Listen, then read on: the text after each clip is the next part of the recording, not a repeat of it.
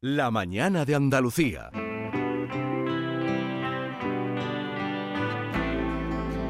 La lectura no es inocente, porque nutre la memoria, ensancha el entendimiento y fortifica la voluntad. También construye criterios, alumbra ideas y propicia la reflexión. La lectura es un bálsamo con múltiples propiedades y por eso Alfredo Valenzuela nos lleva al Bálsamo de Fierabras. Pues adelante, Alfredo, te escuchamos. Atenienses, librepensadores, contribuyentes todos. Gracias por estar ahí. Traemos un libro divertido. Vamos, yo me he divertido muchísimo con él, aunque es un, es un libro muy divertido, es un libro lleno de humor, eh, es un libro también con su parte trágica. eh, pero sobre todo es un libro delicioso. Eh, de verdad que ese es el adjetivo que, que más le pega. Se titula Una vida de contrastes. y es de Diana Mitford, que es la hermana de Nancy Mitford, la, la novelista. Y está en Ediciones del Viento, que yo antes que nada me quiero parar un poquito en ese editorial, porque es la editorial por antonomasia de los viajes, de la literatura de viajes y de los libros de viajes.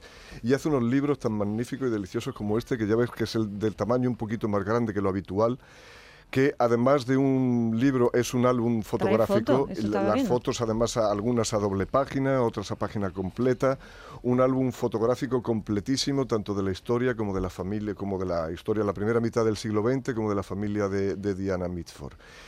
Y está bellamente editado, porque ya ven, lo- a los que nos gusta la letra gorda, porque, porque que leamos mucho no quiere decir que nos tengamos que conformar con, con la tipografía pequeña, impreso a dos tintas, ya veis que el número de la página está en rojo, así como los titulares, en fin, una delicia de libro de esos que da gusto leer Sí.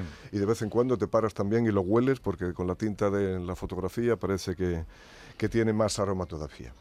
Eh, Diana Mitford es un personaje muy, muy, muy controvertido. Primero querría hablar algo de su familia, eh, porque es sobrina, por un lado, del filósofo Bertrand Russell y por otro de Winston Churchill, nada más y nada menos. Y mm, perteneciente a la aristocracia británica, no a una aristocracia muy rica, de hecho de ella parece que nunca le dio mucha importancia al dinero, se casó con 18 o 19 años con un tal Guinness, que era la principal fortuna de, de, mm, del Reino Unido y aquel matrimonio no le duró más de tres años, tiempo en el que tuvo dos hijos seguidos, ¿no?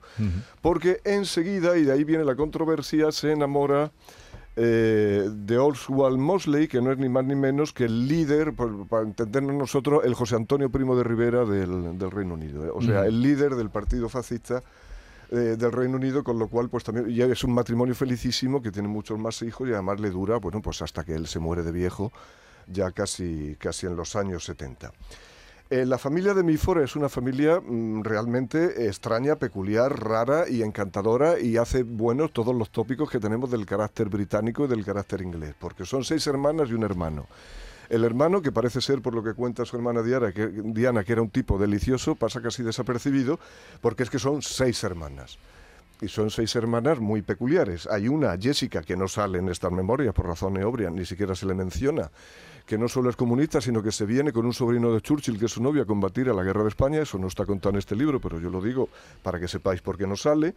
Está Nancy, la novelista, que es una, mm, una gran escritora y una gran novelista. En España, el libro del asteroide, ese editorial que a ti te gusta tanto, Jesús, es la que publica su novela y además traducidas por una autora que a ti te gusta mucho, que es Malena Busquet. Sí. Que A la, a la casa, a la te- casa del amor es un libro Sí, fabuloso de, que, de que- que te gusta también Malena Busquets como, como escritora, ¿no? Me gusta como escritora muchísimo. No la he conocido personalmente. Cuando he hablado con él, eh, con ella, que ha sido. es que es una mujer es que de un me- atractivo innegable, y, desde y- luego. y claro, me escribe, se prodiga poco escribiendo. Pues está Nancy, la novelista, como te decía, está eh, Pamela, que es una experta en aves de corral, no solo en gallinas, está Unity, que es la más pequeña, y que hay gente que dice que llegó a ser amante de Hitler, de Adolfo Hitler, eh, fueron muy amigos y tuvieron una relación de amistad muy estrecha y no se sabe, porque Diana aquí no lo aclara, ella dice que probablemente ella estuviera enamorada de Adolfo Hitler, pero a Hitler, pues, pues, a la vista está que no le interesaban mucho las mujeres, le interesaban más otras cosas y así apañó la que apañó y terminó como terminó. Jessica, la comunica, te decía, y luego está Debo, que es el diminutivo de Débora, que es una señora duquesa, como son las duquesas, como son las duquesas británicas. Eh, a mí me gustaría que con este libro pasara una cosa. En las páginas finales, cuando Nancy Mifford, la novelista, ya está enferma, Diana va a verla al hospital y la lleva un montón de libros, le lleva un montón de libros porque hay una frase que me ha gustado mucho. Dice, le llevé esto sabiendo cómo temía un día sin libro. Aquí nos gusta la gente que teme un día sin libro. Hay gente a la que le da pavor pasar un día sin un libro cerca y ojalá este libro pues ponga mucha gente eh, en esa senda. El libro está lleno de humor, como te digo, de ese humor tan británico que aquí está muy bien reflejado. Por ejemplo, ejemplo, cuando la minifalda ya en los años 60, superar toda la guerra y todo eso se pone de moda, hay una conversación con Nancy, la novelista, y alguien le dice, pues ahora tenemos que elegir no, dice Nancy a alguien, pues ahora con esto de la minifalda vamos a tener que elegir entre hacer el ridículo o parecer trasnochada. Y su interlocutor le dice, ¿y tú por qué vas a optar, Nancy? Y dice, por supuesto, por hacer el ridículo. voy, a, parecer yo trasnochada. Bueno, eh, eh, no puedo pasar este rato sin decir que Churchill, el primo Churchill, o el tío Churchill, como le llaman en la familia, metió a Diana Mitford y a su marido tres años y medio en la cárcel. Ella cuando ingresa en la cárcel tiene un niño de pecho de apenas unas semanas que se tiene que deshacer del niño porque trata de llevárselo una vez a la cárcel y ve que muchísimo peor porque no son las cárceles de hoy en día. ¿Por qué? ¿Por qué? Pues porque en mayo del 40, cuando se desata la guerra mundial, hay un ataque de pánico en Inglaterra enorme. El MI5, que es la inteligencia británica, sin ninguna prueba, dice que hay una quinta columna, como pasaba en el Madrid de Franco, que estaba dispuesta a actuar a favor de los alemanes jamás se probó aquello, jamás detuvieron a nadie por quinta columnista, y el propio marido de Diana Mitford, que sería fascista, pero antes que fascista, como él decía, era inglés y era británico y estaba dispuesto a defender a su país hasta la última consecuencia no le dieron oportunidad de mostrarlo. Se inventaron una norma, una ley, un decreto, una cosa de excepción que se llamaba la norma 18b, que consistía en encarcelar a la gente por el artículo 33, o sea, sin juicio previo, sin pruebas y sin nada.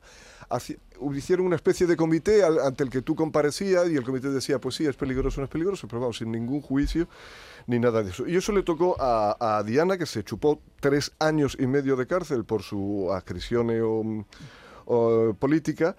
Y la cárcel, como te digo, la, describe en los capítulos más amargos, ella con mucha dignidad siempre, porque no era una cárcel en la que no te podías sentar, tenías un colchón en el suelo, pero que estaba lleno del barro que había en el suelo, o sea, sin ventilación ninguna, con todas las miserias y todos los bichos del mundo, eh, hacer tus necesidades que ni podías, porque el sitio donde tenías que hacerla era mucho peor que lo que tú eh, mm, expelías, en fin, bueno, una cosa absolutamente disparata. Me ha hecho gracia un... me ha hecho gracia, vamos, me ha llamado mucho la atención que aunque estando en la cárcel, la prensa amarilla decían que estaban con todas las comodidades y que se dedicaban a hacer orgías una tras mm. otra y que se lo pasaban muy bien y estaban muy bien todos estos fascistas en la cárcel.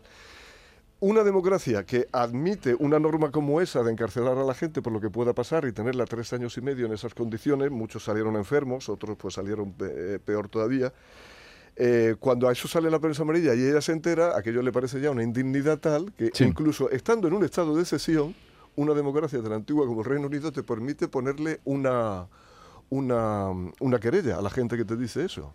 Oye, y el juez los condena por decir mentiras y por decir cosas insensatas que no son verdad. Y con el dinero que le dan por la indemnización de la querella, ella, su madre le compra un buen abrigo y ya deja de pasar un poco de frío en la cárcel, que excuso decirte que no es que no hubiera que no hubiera calefacción, es que había gente que literalmente eh, se moría de frío. Iba, lo que tú me preguntabas, eso porque una compañera suya es una francesa en la cárcel, dice, bueno, ¿y tú por qué estás aquí? dice, pues mira, pues yo llegué a Londres, soy francesa, me tomaron por sospechosa y me preguntaron, ¿es verdad que París está lleno de Vs eh, pintadas en la calle, la V de la Victoria de, Churchill, que decía la propaganda favorable que en París la resistencia había llenado la ciudad de V? Dice ella, pues yo no he visto ninguna. dice, no, no he visto ninguna, pues venga, para el trullo. En fin, por cosas así, así de sencillas. Hay una una frase de, de Diana Mitford que a mí me ha recordado la guerra de Ucrania, que ahora está tan, tan desgraciadamente de actualidad, que dice que ella, ella la, la, la, cuña en la, en la cárcel y dice, si haces a la gente lo bastante desgraciada, se vuelve muy valiente. Sí. Que es lo que está pasando un poquito en lo, lo, que estamos viviendo en Ucrania. Eso ella lo decía como respuesta a la gente que le preguntaba que cómo había soportado eso, con la buena vida que ella había llevado, más o menos siempre, que cómo había soportado aquellos tres años y medio, y además con sus niños tan pequeños, uno ya te digo de semanas de pecho que, que tuvo, que, que, tuvo que dejar. La arbitrariedad y el miedo y la irracionalidad siempre conduce a lo mismo. Por ejemplo, Bernard Shaw, que salió, el gran escritor, que salió en defensa de Diana y de su familia varias veces, decía que se había llegado a la, re- a la irracionalidad de prohibir 10 líneas de su marido que no se podían leer, pero la, la libertad de prensa, naturalmente, y de expresión se acabó, cuando, sin embargo, en pleno bombardeo, en las librerías de Londres se podía seguir comprando el Mein Kampf de, de, de- Hitler, ¿no? Haber llegado a esos a esos disparates. Y luego ella ya en los años 60 y 70, porque ella es muy longeva, bueno, a mediados de la década de los, de los- casi en el año, casi en el año 90 ya, a final, a final de la década de los de los 80. Ella, eh, que, que ha dirigido revistas luego en la posguerra en, en Inglaterra, que es una mujer también de cierto peso intelectual, que escribe cosas, que le piden traducciones y reseñas y demás, hace una biografía de Federico el Grande. Para eso tiene un contacto en, en Alemania, en la DDR, en la antigua Alemania democrática. Cuando termina el libro se lo mandan. Al señor este que la sirvió de fuente, de guía a ella, no le dejan abrir el sobre y se lo mandan para atrás. Sí. Quiero decir con esto que esos son los países que le gustan a ministros como los que tenemos en el gobierno ahora, como Garzón. Eh, bueno, veamos, eh, repasemos el título, Una vida de contrastes de Diana Mitford, eh, publicado en... Ediciones del Viento, una gran editorial. Eh, por cierto, tú que gustas de las palabras, no Sí. te pierdas hoy la columna de Ignacio Camacho, La jerga del mangazo. Uh, me lo la jerga del mangazo. Me lo y la mismo. repasamos otro día porque aquí da cuenta de, de- de todo lo que hay ahí. Genial. Llegamos a las 11 de la mañana.